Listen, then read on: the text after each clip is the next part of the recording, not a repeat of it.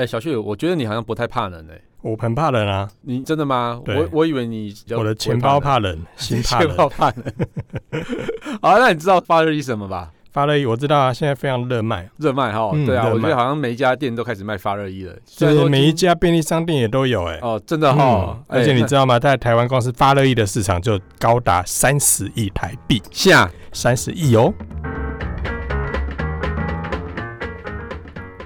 下了班，您迅速抵达约会餐厅。买电影票不再排队浪费生命，开车出游一手掌握停车资讯，因为科技生活更有效率，省下时间用来轻松惬意。科技酷宅陪你漫游网络世界，聊聊新鲜话题。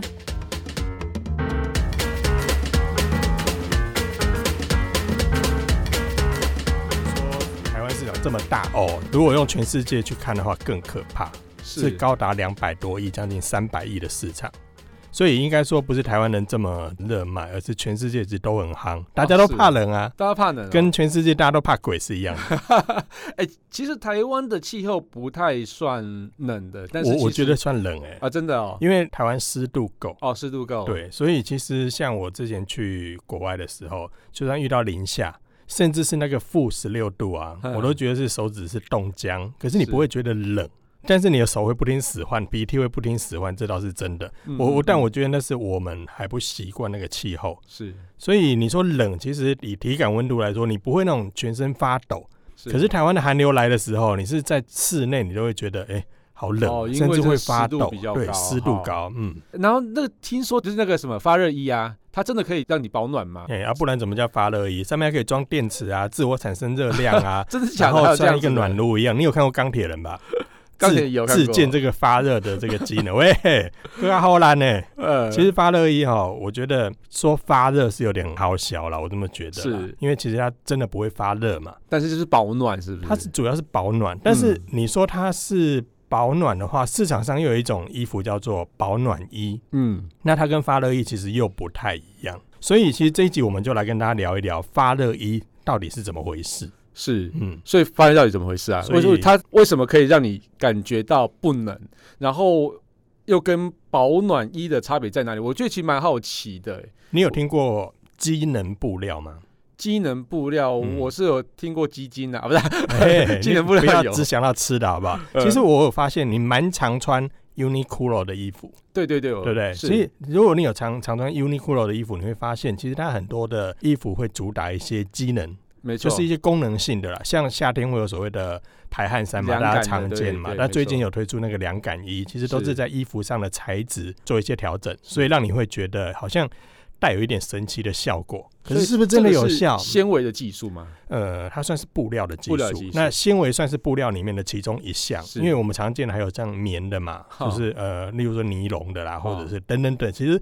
我们以前有听过很多的材质，那发热衣它其实是里面其中一项特殊技术所达成的一个机能材料。啊，然后透过这个机能材料的话，把人体皮肤散发出来的湿气，嗯，好，就我们其实身体皮肤会自动的排放排热，对，好，那当然热量到一定的程度的时候，可能必须要更快速，可能就会排汗。对，好，所以其实我们就算平常没有在运动的时候，其实你的皮肤都会帮你散热，嗯、那会有一些些微的一些水分释出，所以为什么我们会口渴嘛？要补充水分，因为我们身体其实不时的在释放水分。嗯，那这个释放的水分呢，就让机能一找到了一个可以下手的地方，就是我们在发热的过程中所排出的这个水汽呢，透过我们机能衣的这个材料，把它锁在你的皮肤表层。让这个热不会流失，所以其实你一开始讲的这所谓的保暖，其实若干来讲也对。好，所以你说发热衣，它其实担任的是保暖的这件事情，它是对的，它基本上不会发热。好，如果说你穿着发热衣会发热，而且会觉得一直热一直热，我建议你去看医生，因为那个是发烧了，发烧的，没错。哦，原来它其实就是利用身体散发的水蒸气跟材质做一些结合之后，来达到一个保暖的效果。这样子。对，简单来讲就是让你的这个热量不会很快速的被排出去，而我也不能说是锁在衣服里面，但是可以让它的热量的排出的速度减缓。嗯、那进而的话，就会达到你身体好像会觉得，哎、欸，这个热量是蓄积在你的这个身体的表面，所以让你比较不会觉得冷。嗯。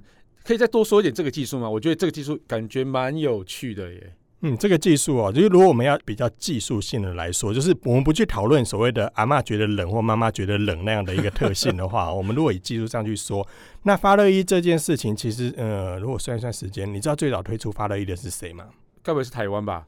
最早推出发热衣的，其实刚刚我们前面已经有讲到它了啊，就是 Uniqlo 吗？嗯，它是真的吗？它是鼻祖，哦、所以它算是率先推出这种机能材料，甚至是强打发热衣的一家厂商。是。那我们只能说它算首发啦，哦，就是说它算是就是推出这一类产品，或者甚至去强调发热衣这件事情的鼻祖，嗯，哦，一线花啦，嗯，哦，那喊完之后，其实各陆陆续续很多厂商也就推出了嘛。可是你其实一项产品的研发不会这么快，就说，哎、欸，你有我马上就有，不可能嘛。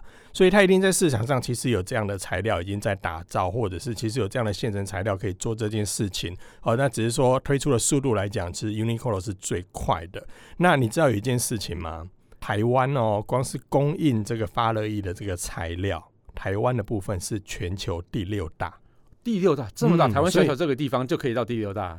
呃，小小这个地方其实蛮厉害的。其实你看我们的台积电也很厉害啊。哦，我们台积电，你看我们小小的一个台湾，而且光是在台湾几个厂区，哦，台积电的产能基本上就已经是全世界代工很大的一个比例。其实好像台湾的那个纤维技术跟布料的技术相当的好。对，纺织业应该说纺织业以往在台湾的船厂里面算是非常厉害的。那么现在的话又结合了一些化工技术，那我们这些的整合之后，其实台湾在这方面能量还蛮强的。那我们回到刚才所讲的，就是。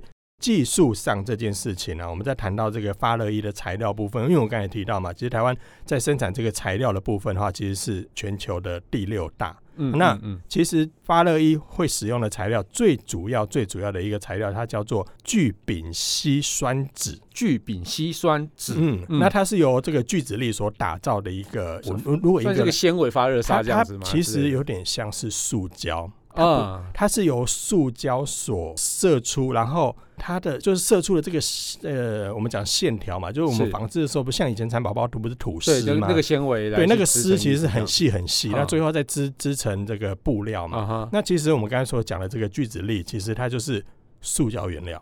嗯嗯嗯，那透过这个塑料经过一些加工之后呢，制造成比这个眼睛看不到的丝还细的一个材料。嗯，那最后呃，就有点像蚕宝宝那样嘛，一直吐丝，一直吐丝，哇，这个很细很细的丝，最后构建成我们现在所看到的这个聚丙烯酸酯的这个材料。嗯嗯，所以我们现在去买很多的发热衣的时候，你都会看到它上面会标示这个材料。是，可是呢，这个材料有好有坏。我们也接下来跟大家分享说，为什么？聚酯烯酸酯这件事情，照理说，如果发热衣是透过这个材料来打造，是不是它的材料浓度或者比重越高，效果就会越好？所以聚丙烯酸酯其实它是一个石化材料，就是石化纤维这样子，就是化工材料。对对对对，所以它这样子，哦，人造纤维，然后所以它这样子其实就还有好坏之分。我以为那个东西就是单纯的一个材质而已。嗯，最主要的一个好坏哈，它有一个很特殊的一个材料的。特性啊，那这特性当然就它基本上可以做一些呃蓄热保暖的部分，但是有一件事情是在技术上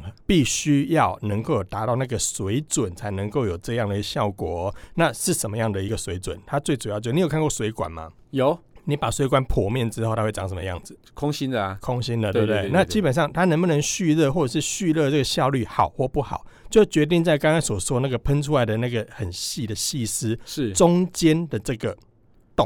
喷出来不是一整个，已经很细了，对不对？对，中间还有一个洞哦，它中间还有一个洞，而且而且在他们的这个保温啊，就是温度的这个蓄存里面呢，要能够达到二十五到四十 percent 这样的一个中空率，越高效果越好哦。所以实心的可能效果就没有那么好，实心的就没那么好，很很特别吧？对，其实我们所想不到的，而且是在技术上，所以所以你会看到说，为什么发热衣在市场上有很多的价格上。会有差异很很大，对不对？便宜的大概一百多块就有，是，而贵的大概也要五六百块。对，那你会发现说，哎哎，不过就一件内衣嘛，嗯嗯，那怎么会那么贵呢？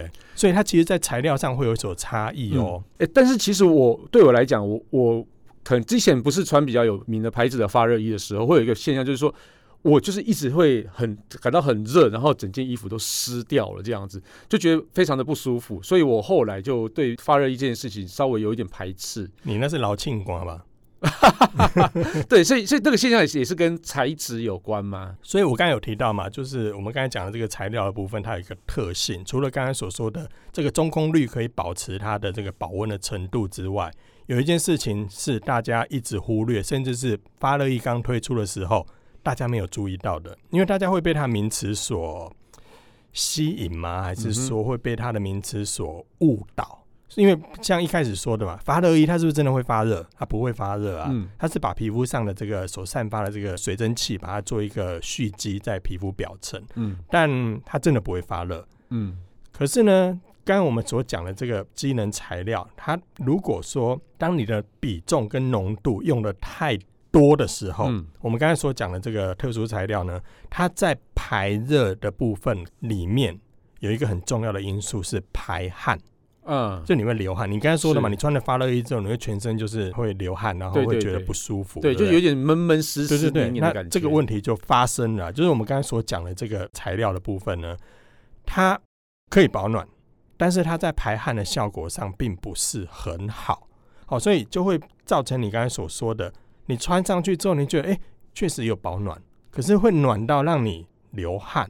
嗯。那流汗这件事情就不对了。对啊，就是热到流汗之后，然后第一个是觉得不舒服，然后我还有另外一个感觉，就是一开始流汗之后，然后我就开始打从心里面开始冷起来了，所以不晓得到底是真的没有效果呢，还是是真的开始觉得冷了。对，这就是我刚才所说的啦，就是它有效果，是。可是呢，当这个刚刚我们所讲的这个很特殊的这个聚丙烯酸酯这个材料，它的浓度如果太高的话，因为它本身在排汗的部分没有那么好，嗯、因为我刚才所说的嘛，它其实是一个塑胶的石化原料所射出的一个材质，所以它基本上它不吸汗。嗯，所以如果你这个比例用太多的时候，因为我们把它讲白一点，就是如果你比例太高，你永远穿在在穿塑胶衣。啊、哦，对，那塑胶衣它它本来就是在散热上没有那么，呃，应该说在排汗上没有那么好。嗯，所以如果你夏天你有穿过排汗衣的话，像你在办公室不都穿一件吊嘎吗？对，那你吊嘎，如果我们在老一辈的印象里面，以往传统的吊嘎长什么样子？就是棉的那种，一个没有一个背心，然后上面一个洞一个洞一个洞，没有那老一辈的那种没有？对，那洞洞衣。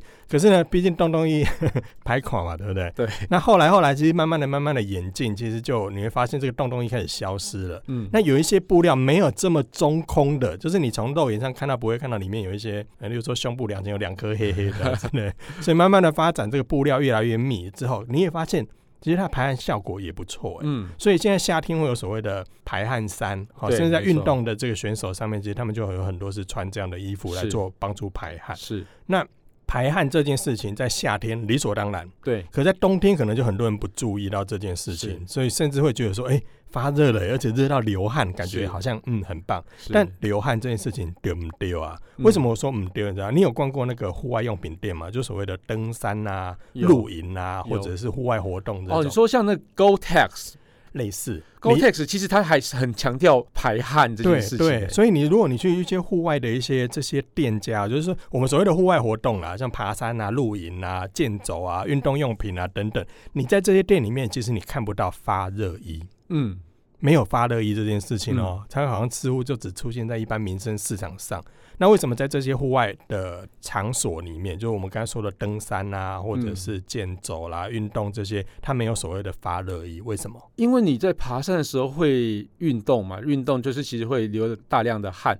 那如果把大量的汗全部在衣服里面，把衣服弄湿的时候，那如果你到一个雪地的时候，我我觉得那应该反而会觉得更冷吧。一来会不舒服哦，是，然后再来就是你刚才所说的，这个其实真的会反而会让你的身体受到伤害。对，然后从这个所谓的登山的这个机构，他们去研究一件事情，其实这也是让我很惊讶的一件事情是，当发生山难的时候，冻死的大部分都是穿排汗性不佳的衣服。嗯例如说穿雨衣一样是吧？雨衣 对，呃，没有没有，但是我指的雨衣可能是比较外层的，除非你真的穿在内层啊。不过雨衣穿内层也太不舒服了吧？对，那。基本上我讲的那个就是在你在内着上，就是我们皮肤第一层所穿的，讲白点就内衣啦。嗯嗯，那内衣在排汗上的效果如果不好的话，就会刚才所说的那个状况啊，就像棉的衣服，其实它吸汗力很强，但是在做排汗力就没有那么强，就没有那么强。所以现在为什么很多的复合式材料，其实它就是在哎、欸、保暖也有，是排汗也有，所以有很多这种就最后构成所谓叫做机能的一些布料。嗯，好，就是这个原因啦。那流汗会造成这个失温，这个我相信在很多户外活动或是运动选手上可能都会比较了解。所以为什么很多运动选手要穿排汗衫，帮助身体上把这个汗水能够快速的排掉？其实也是让你在这过程中不会失温的一个很重要的一个原因了。嗯，所以刚才所说的，你不是我们所说的这个聚丙烯酸酯的成分越高。所以它要达到一个比较好的 balance，所以说不定它的可能是聚酯烯酸酯还要加上一些排汗的材料复合在一起之后，所以才能达到那个温度的平衡。就是说不要让它汗流的太多，然后把整个衣服弄湿。对对对对对。所以是要计算到一个平衡这样，所以大家可能还是要去选择。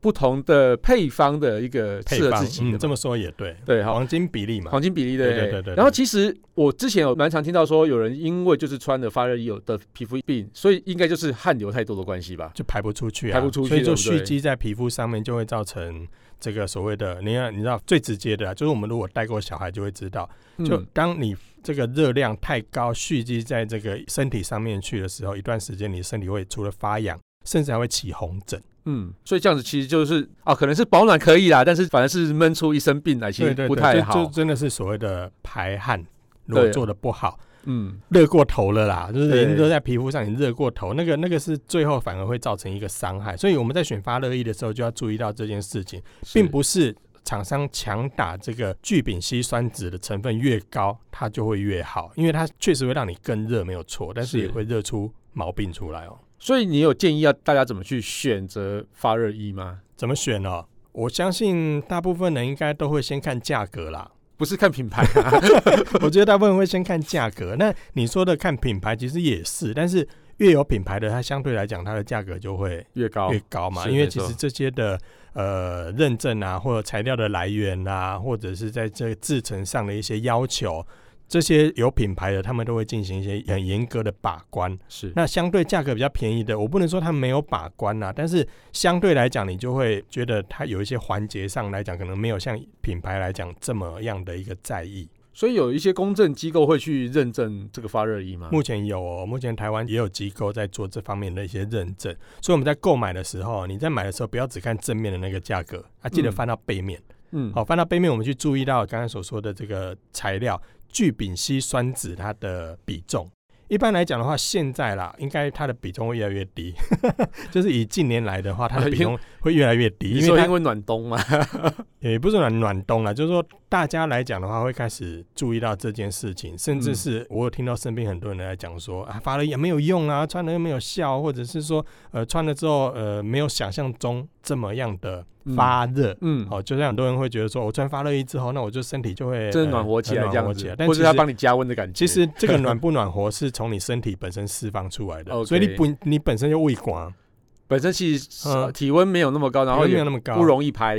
排就是蒸汽排量比较少，对对对，像有些人确实是我们有时候在做一项运动的时候，发现哎、欸，某个人汗流浃背，是。某个人其实也同样的运动，可是他的排汗量就没有那么高，所以每个人的体质其实不太一样。所以这样这么说的话，如果是像在欧洲比较干燥的天气情况底下，他们就说明说明会比较不适合，他们就适合啊，真的哦，因为其实你在这个干冷的这个环境里面，其实你相对来讲，你的那个湿热燥热度没有那么高，是。所以他们反而比较适合，就是在这些干冷的寒带国家，它就反而更适合发热衣的这个材料，聚丙烯酸酯，它的比重可以高一点，对他们来讲会比较 OK。但是如果在台湾这种湿冷的环境里面的话，其实相对来讲，我们比重不用这么高，我们可以低一点，反而要多加一些排汗的材质在里面，所以会对我们台湾的这个环境来讲会更好。所以我我以为是因为湿度高，所以它可以让纤维的保温性更佳，但是其实反而是。排汗这件事情相对更重要，因为你刚才所讲的湿度，其实是在身体上排出来的那个、嗯、那个、那个水蒸，就是说它是从身体的内在排出来的，而不是外在的湿度。好，所以这两者是有有所差别的。那近年来的话，大家开始把这个聚丙烯酸酯的比例降低之后，然后开始增加一些排汗的材料，甚至在里面的内层。还再加上刷毛哦，所以你最近如果去买一些这个所谓的保暖的这个衣物的时候，你会发现，哎、欸，里面哦变得更舒服，因为里面有一层很薄的一个刷毛，会让你穿在身体上会感觉更舒服一点，而且相对保暖来说也会更好。哎、欸，我还有一个问题哦，就是有一些发热衣，还有说什么远红外线，我感觉他很厉害，像钢铁人的衣服那样的感觉。对，红，所以这到底是什么鬼？其实远红外线这件事情呢、喔，它也是所谓的机能材料。哦，那它是把，它是把所谓的远红外线是呃一种陶瓷材料的特性。所以，我们刚才所讲，它把一些这个原料呢，把它弄成很细很细的丝状之后，来制造成衣服。那在这个过程里面呢，把它加入了所谓的陶瓷或是氧化锆这样的一个材料，在这个衣服的纤维里面，让这个纤维里面除了刚才所说的可以锁住热量之外呢，透过远红外线这样的一个特性，也就是加入所谓的陶瓷这样的一个材料了，把它加到里面去之后，那远红外线这件事情有一件物理上的一个转换，很特别，是当它遇到光的时候，嗯，它会产生热。所以它用光转换成热，这样对，它会透，就是透过我们所谓的这个可见光，那什么日光啊，什么日呃日光灯啊，反正就是所谓的这种环境上的光之后，来产生热量，然后在这个衣服上，它能够自主的产生。可是它有件事情很吊诡，除非你穿着内衣在外面到处跑啊，啊，不然你的衣服怎么会晒到光呢？自己发光啊！你人如果是像我一样按按按按按内含光的时候，它有可能会发热。它只有胸口那一趴会觉得比较热而已啊。没有，就是因为你没有办法按按内含光，像我就可以。对，好，不想接。哦，那所以所以刚才所说的远红外线这件事情，它就很吊诡的是，因为它一定要接触到可见光嘛。可是，一般我们都把发热衣当内衣穿啊。嗯，嗯，嗯。所以这样的一个元素，基本上来讲，就并不是很显著啦。而且，它跟我们刚才所说的发热衣，其实它有一个共同的缺点。嗯。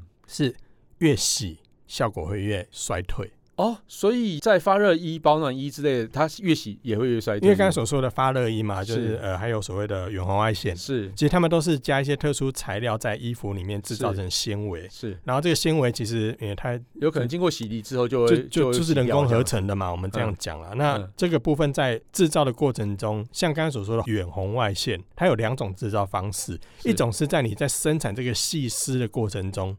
哦，就是把它喷成这个细丝的这个布料的时候，过程中它就已经先加进去了，嗯，所以它事前就已经把这材料染在材质里面，嗯，这个效果会比较好，嗯。可是有另外一种是你衣服做好了才去染，然后才去涂布这样，对，才去涂，那这种的效果就会比较差。哦，所以这其实两种方式在这个衰退的程度上也会有差异。不过一般来讲，大家应该不会太在意这件事情吧？因为一件内衣 大概穿个。一两年应该可能就会就会坏掉了，因为可能就松掉了啦，或者是领口可能就出现那个梅花领，有没有？那就内衣就会变成啷啷这样子。那我们在保暖衣这件事情呢，或者内衣这件事情要能够保暖，嗯，其实有一件事情很重要的是它贴身啊。对，就就我们如果到国外去的话，你你会发现有很多的大衣啊、外套啦，或者是一些保暖衣，它是很紧身的。嗯，你有没有穿过保暖裤？哦，就是紧紧的这样。哦，超紧，有没有？好像、嗯嗯嗯、有些地方要做大一点的，不然会不舒服。比如说大腿、小腿啊，呃，之间。好，所以你会发现，其实这种衣服哦，你要强调保暖的话，它一定要够紧身。嗯。可是紧身呢，不会勒住到你不舒服啦。但我指的那个紧身，就是你要相对要贴身一点，它才能够达到这所谓的。保暖，因为我们刚才前面一直在强调说，发热衣这件事情是让你把这个热量蓄积在这个衣服的这个表层跟你皮肤之间。可是你如果衣服太宽松，啷啷，哇，其实你排出来热量就在这空间里面就就排掉了，嗯，锁不住。好，所以我们在买的时候，除了刚才所说的材质的比重之外，其实紧身的程度也是要很在意的。那另外我还会在意有一点是。买的时候的前面的领口的造型跟袖子的长短，嗯，我会在意这件事情。嗯，怎么说？因为你在穿衣服的时候，总不希望这个内衣在穿衣服之后它跑出来吧？哦，对，没错。哦，所以其实胸口呢，你们不管 V 字领还是 U 字领。我觉得要切宽一点，嗯，才不会在你穿衣服的时候，然后就两肩都出现内衣，有没有？哦，或者是你的袖子，其实可以特殊穿搭啦，就是有有些内衣外穿吗？里面露内衣那种方式，有些有些蛮好看的啦，就是露的好看，其实也蛮露的好看的啦，对对。但是我觉得要看材质诶，因为如果是那种白色的内衣，然后露出来，其实有点，哦，相对就没有那么好看。对啊，要看怎么搭，要看怎么搭。但是现在发热衣有些也做的很厉害，就是。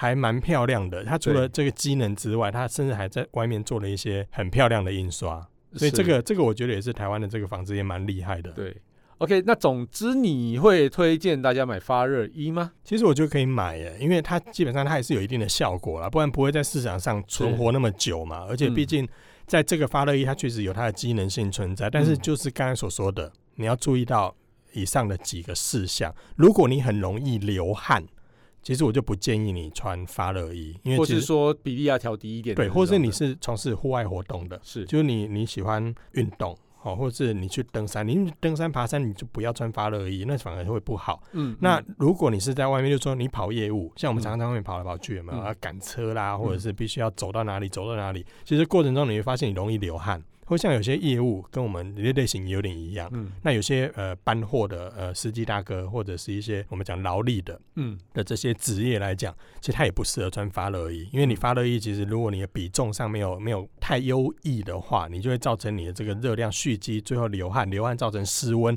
你反而会觉得冷。没错，我觉得应该是在室内工作的可能会稍微适合一点。嗯，办公室啦，办公室啊，比较办公室的，嗯，对，或者说在外面的茶饮店啊，那或者说在外面的什么警卫啊之类的，嗯，就比较不容易流汗的这些啦。是是是。当然，如果你这一直暴汗，真的真的要去看医生了。